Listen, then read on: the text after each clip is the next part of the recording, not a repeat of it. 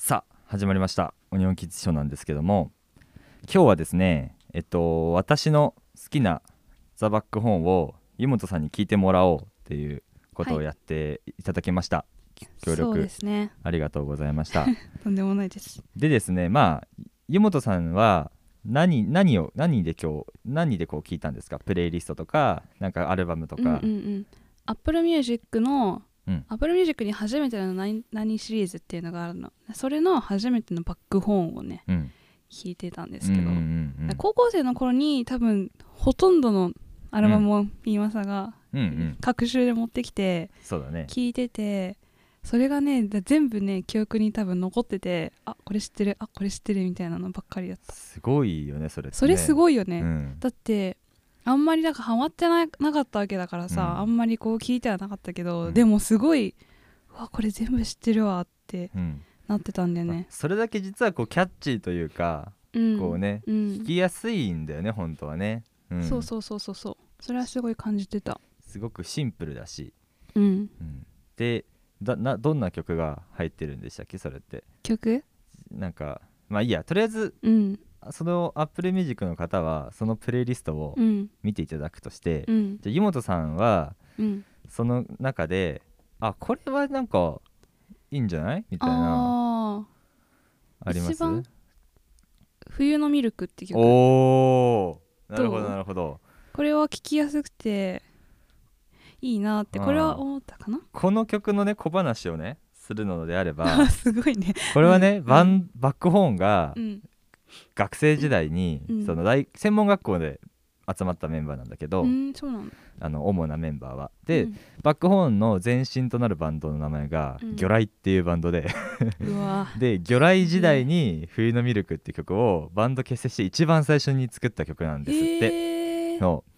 でボボーカルの山田正史ってうん。ボーカルのことをイメージして書いた曲なんだけれども、誰が？菅波ってギターの菅波、はいはいはい。うんほとんどの作曲は菅波さんが、うん。菅波英順がやってるんだけれども、うんうんこれね本当にあの YouTube で今菅波さんがうん。YouTube やってて、うん。で楽曲解説っていうのをやってるのよ。うんうんうん。でコードはこうでこうでとかやってて、すごいね。それ聞くとうん。本当にそう緻密、もうザ・バックホーンの曲の緻密さみたいなのがうん。すごい、なんだろう分かってで冬のミルクは本当コードがめちゃめちゃおしゃれ、あそうなんだ、うん、でそれをアルペジオで分解してイントロにするとか、うん。なんかすごいこう、専門学校時代で、うん。専門学校その魚雷時代のうん。ライブって、うん。上半身裸でオラーってバンドだったんだけど、そう冬のミルクはなぜかすごいあんなスッと落ち着いてよね。すごく綺麗な曲で、うん。で私その小学校の時にうん。姉がバックホーン聴いてて、うんで私もハマって、うん。家でガンガンかけてた時に、ううんちの母親は別にそんなロックとか聴かないんだけども、うん。あの冬のミルクが流れてた時に、うん。あらこの曲すごいいい曲ねとかって言ってて、へー。実はその曲はねすごいいい曲だしあと冬によく冬限定の飴で冬のミルクっていうのがあるんだけど、うんうんうんあれは実はねバックホーンの方が先だと言われていてそう、ん。ちょっと諸説あるんだけど、うん。どっちが先かは、うん。ただねいいそうこれはデビュー曲っていうか一番最初の曲にしてはすごくいい。クオリティ高い。クオリティが高いという、えー、嬉しい。う。そこに気づけた私がこれはね自分がいい嬉しいです。曲なんですよ。本当に。あと声って曲もなんか好きだったな。あ声はねいいよね。小話あります？声の小話はね、うん。そうだね。なんかあのーこの時ってね、うん。あてかそうだ。今ねすごいこと気づいたんだけど、うん。冬のミルクで、うん。本当の声で僕ら歌ってんのかなってうん。疑問形で投げかけてるのが「うん。響け本当の声よ」って声でアンサーになってるんだよね。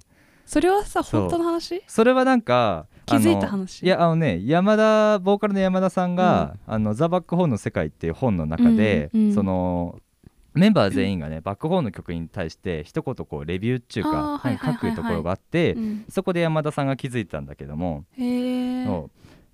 なんかねそうだね。この曲の小話とすれば、うん。ボーカルの山田さんがこの時一番太ってた。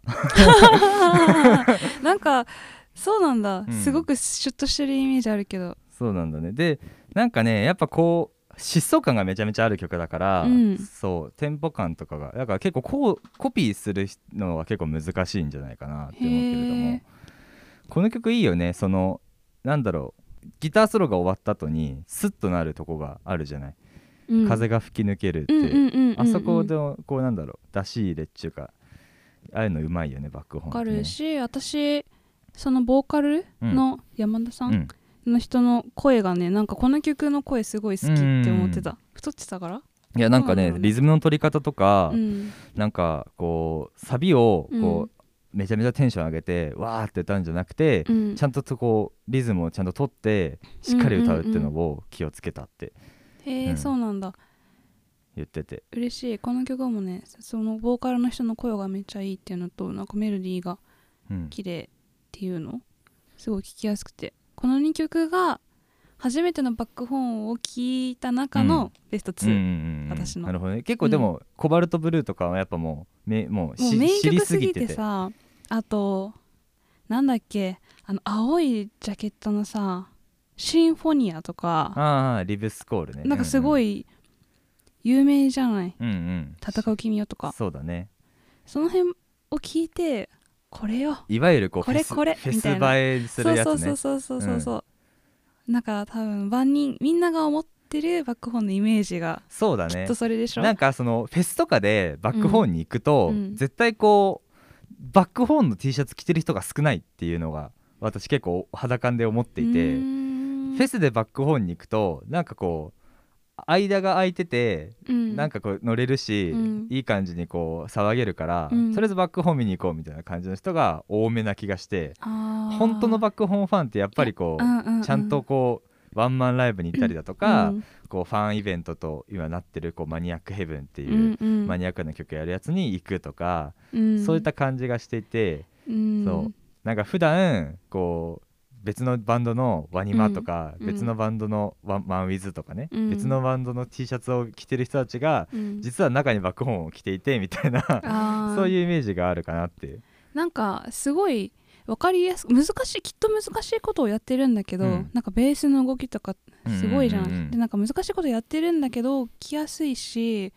乗りやすいし、なんかこう絶対にみんながこうなんていうの盛り上がれるうん。テンポ感とサウンドがうんうん。うん基本あ,、抑えてある、ねる、そうポイントを押さえてる感じがちゃんとする、そうだね。なんか計算されてる感じがするんだよね、うううんうん。わかんないけど。まあねそう。それはね実際バンクホーンのサウンド作りっていうか曲作りではあるかもしれないんだけれども、うんうんでもねさっきそのプレイリスト見せてもらったんだけど、うん。うん分かってないよそのプレイリストは。分かってない、ああ、うん。そうなんですよね。そうなんですかね。そのねいやなんかこう初めてのバックホーンでそれ聞かせる、まあね難しいとこなんだけど、ただみんな1曲目からこういうの聞くと思うけど、うん。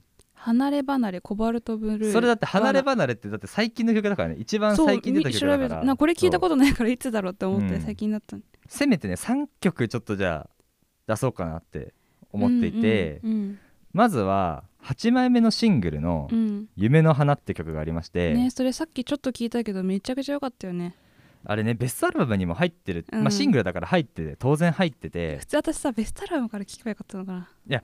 まあねベストそうバックホーンのベストアルバムって今2枚出てて、うん。で一番最初の「ベスト・ザ・バックホーン」ってやつは、うん。結構そのシングルじゃない曲も入ってたりなんかして、うーん。とってもあのーなんだろうこう広くね聴けるというか、うんあのいい曲。でインディーズの時の曲とかも入っていあてそうなんだ。そうへー。すごく。いつ出たやつそれは？それはね2008年とかじゃないかな。そうだね。そこまで初期の2008年初期って感じでもなくって感じそうだね。もうでも2008年の時点でもう結成10周年なんだよね。あでもちょうどよくない ?10 周年ぐらいでいろいろ網羅したベストアルバムでのちょうどいいよね。そう。あのね10周年の時はすごくバックホーンは動いていて初の武道館公演やったりとか、うーん。そう結構やっててね。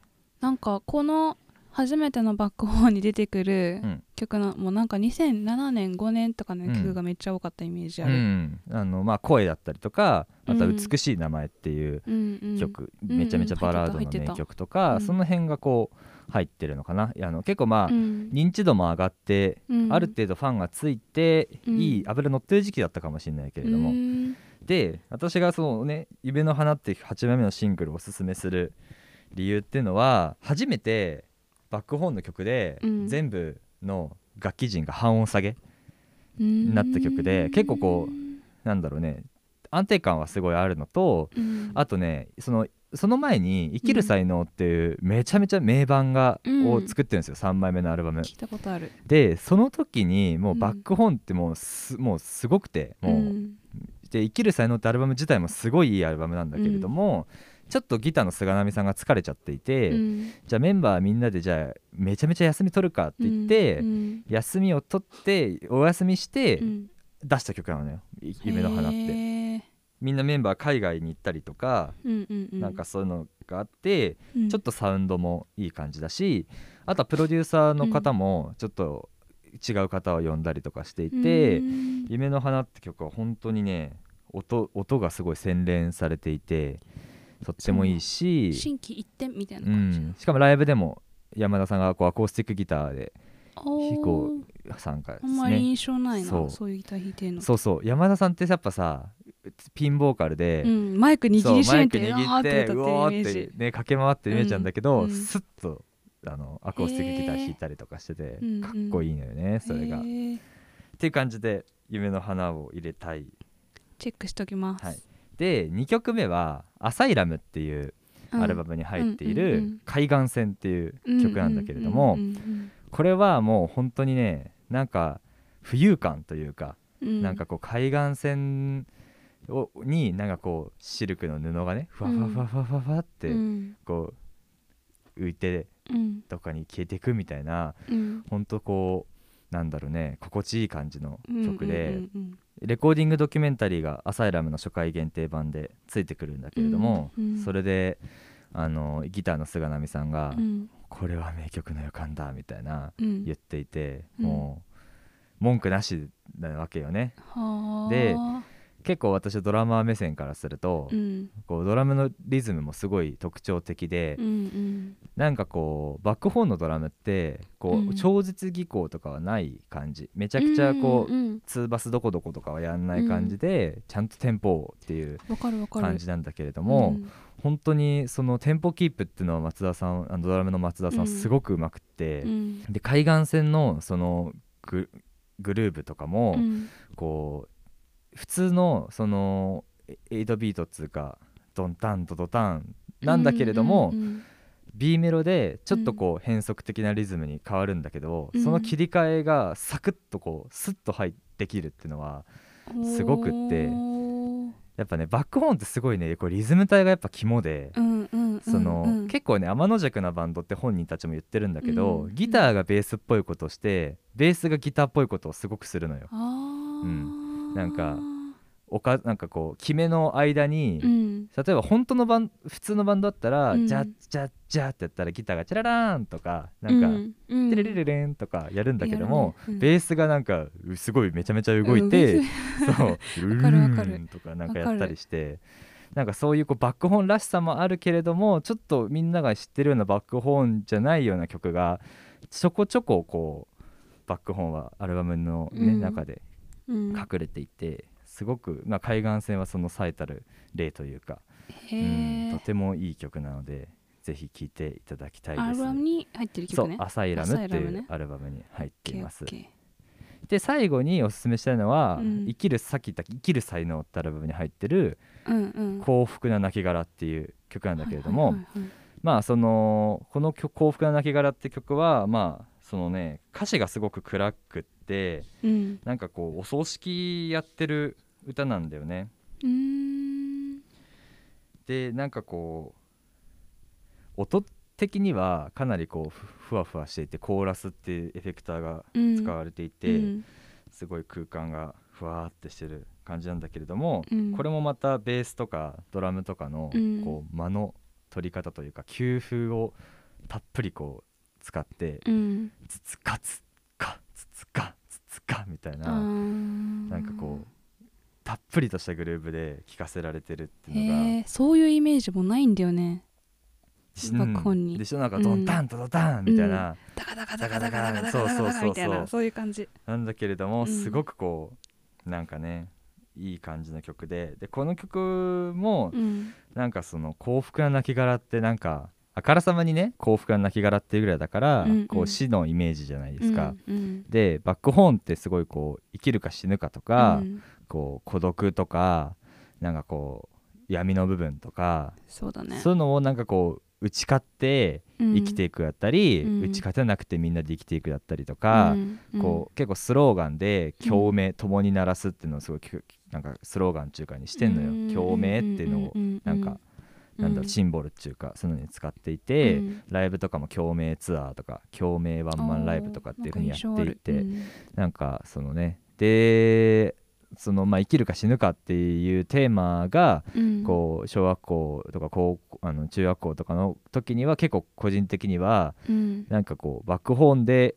何かこう気づくというか、うん。なんかなんとなく生きなかったなっていうのはなんかバックホーンのおかげで自負していて明確にねその、うん。まあ生きるか死ぬかとか孤独とかがすごいテーマで、うん。で明確にやっぱバックホーンがあうん。ガラッと変わったなって思ったのは、うん。やっぱ間違いなく震災後で、ややっぱこう福島出身が2人と茨城っていうので、うん。で岡宮さんもやっぱ歴史とかが好きだから、うん。なんかこうね結構彼らって大和魂が熱いうん。人人間でる。うん。別になんか思想が寄ってるとかはないんだけども、うん。なんかこう大和魂って感じはすごい感じていて、うん。でそんな彼らが作ったその、震災を受けて作ったアルバムが「リブスコール」っていうアルバムで、でリブスコールツアーは、うん。自分ねもうバックホーンのツアーでうん。もう最高だったなっていうぐらいもう完成度がもう全然違くて自分ファイナルの武道館に行ったんだけども、はいはいあーなんかすごいなみなんかこう自分も武道館にでライブやりたいなみたいな。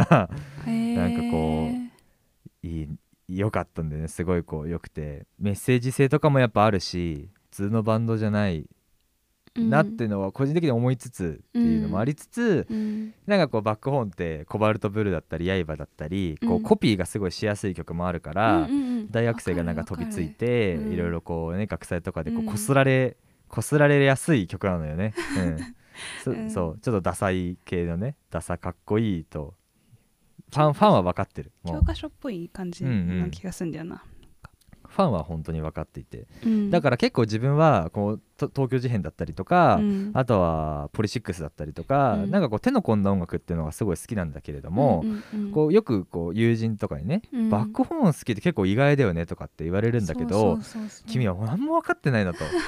バックホーンめちゃめちゃ手込んでるからねっていうのを、うん。そう言いたいっていうので、うん。そのプレイリストは分かってない。本当だね、うん。なその私その私がなんとなくバックホーンってちょっと苦手なんだよなっていうのが高校生からずっとあって聞いてみてなんかその男感が強すぎる、うんうん。なんかその今話してたうん成果士うんかみたいな、うん。そういうのとかもその武士感が強すぎる感じが馴染めない、そうだね。だからその面面しか分かってない、うん。でこの初めてのバックホーンもその面しか多分出してないし、そこが好きなんだろうなファンの人って私は思ってたから、多分真逆の面なんだよねそうそうそう。本当はね。そこも好きなんだけれども、うん。そういう一面もあるんだよそんな一面もあるんだよっていうか、うんうんそのさっき私がおすすめした曲のようなのを書いたりとか、うんうんうんそのなんかその生きるか死ぬかの中でも、うん。その生活みたいなのにフォーカスして、うん。こう生きていくってこういうことだよなっていう曲もあったりだとか、うんうんうん。でバックホーンって本当につい最近まで本当君と僕みたいな、うん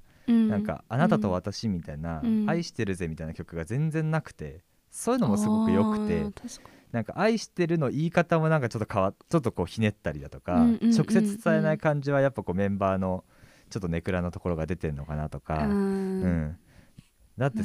つい最近その亀田誠治とコラボをした曲で「うん。うん WithYou」って曲があるんだけどそれでなんかめめちゃめちゃなんかこれバックホーンかいなみたいな、うん。そう俺はねちょっとあんまりあの曲好きじゃないんだけれども、うんうんうんあ亀田さんと組むとこうなるんだねみたいなのがうんなるほどなるるほど。あとは宇多田ヒカうん、あと宇多田ヒカルとコラボした「あなたが待ってる」って曲はあるんだ。けどもあれはねそう。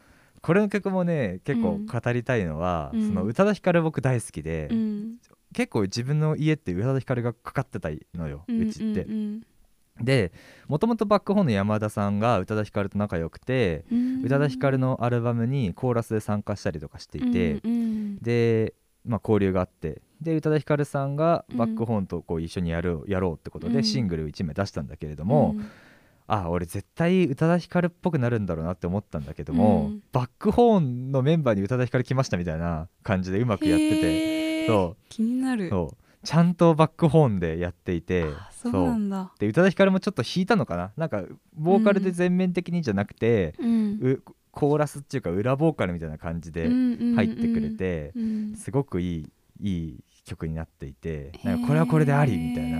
結構ね賛否が分かれたのかなって思ってるんだけれども俺は結構いいじゃんって思っちゃったというか。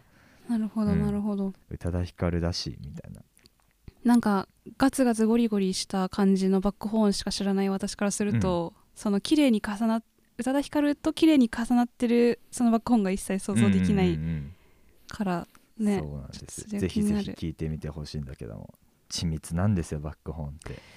ね。だからねうまいんだよねきっとね。フェスとかでやっぱこう、うん。定番な時は、うん。フェスはフェスのバックホーンで、うん。なんかこうねちゃんとライブはライブですとごい。かなんか大人なんなのかな、うん。大人なのかなっていうかなんかその変な反抗心があると思ってたの、うんうん。ななんていうのかな？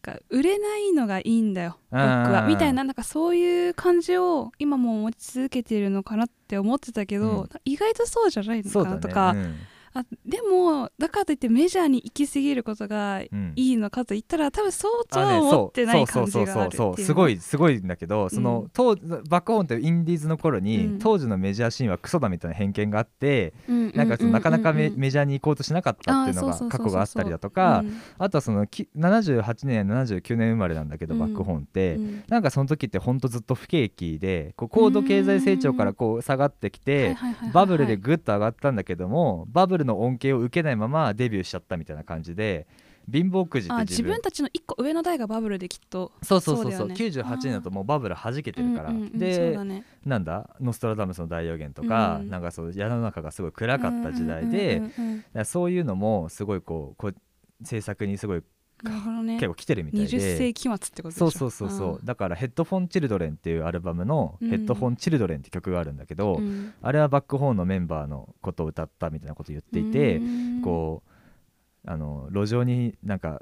吐き捨てられたガムみたいな俺たちみたいなことを言っていて、はいはいはい。そうなんかそういうこう反骨精神みたいなのも多分持ってはいるんだけれども、なんかそれよりもなんかもっと達観した何かをあってそれに私は引きつけられてるのかなというか。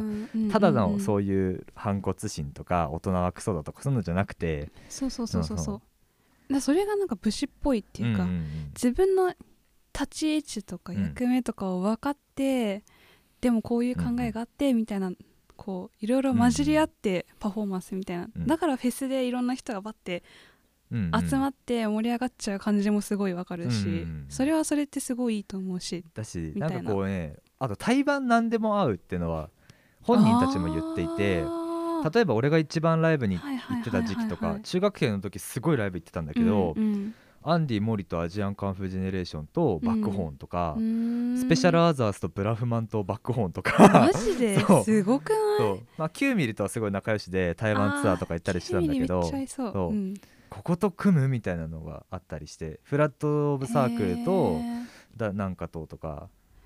わあでもそれはやっぱりなんて言うんだろうね。わーって盛り上がれるうん。面もあるし緻密で丁寧で、ね。本当にうまいっていう面もちゃんと持ってるバンドだから、いろんなオールマイティそうだねに戦っていけるってことだよね。そうそうそうそうすげえだからね現在そのスペシャルアザースとかだったらさ、うんうんうん。バックホーンの山田がスペシャルアザースとやって、ねうん。曲出したりとかしてたし。そう,、うんうんうん。本当にねなんかフェスでも本当にフェス毎回フェスでいるじゃんバックホーンって、ね。うん。うん。そういうとこがいいよね、うん。っていうのでまあねちょっと俺がプレイリスト作りたいぐらいなんだけれどもね本当だね本ちょっと。うん、これじゃあ伝えきれないよね。うん、ここで入った人は多分この解説がないとそうそうそうある偏った一面となんていうのかなパブリックイメージのままそう、うん、こん感じかやっぱやっぱバックホーンってこうなんかみたいな、うん。でなんか勝手に自分の頭とこううん。合点して、うん。ちょっとなってなる人と、あめっちゃかっこいいじゃんって行く人でパックリこう分かれちゃいそうな複雑な面があるんだよっていうのが伝わらないかもしれない、そうなんですよ。ちょっとねうん。ちょっと作ろうかな、じゃあプレイリスト。そうだね いいんじゃない？作ってみたら。うん聞いてみてほしいなとうん。思います。いや 聞いてくれてありがとうございましたって私が言うことでもないんだけれども。ありがとうございました。私の人生の半分以上を費やしたバンドなのとんででもないです、はい。分かってよかったです。ちゃんとこういうことなんよかっだってたです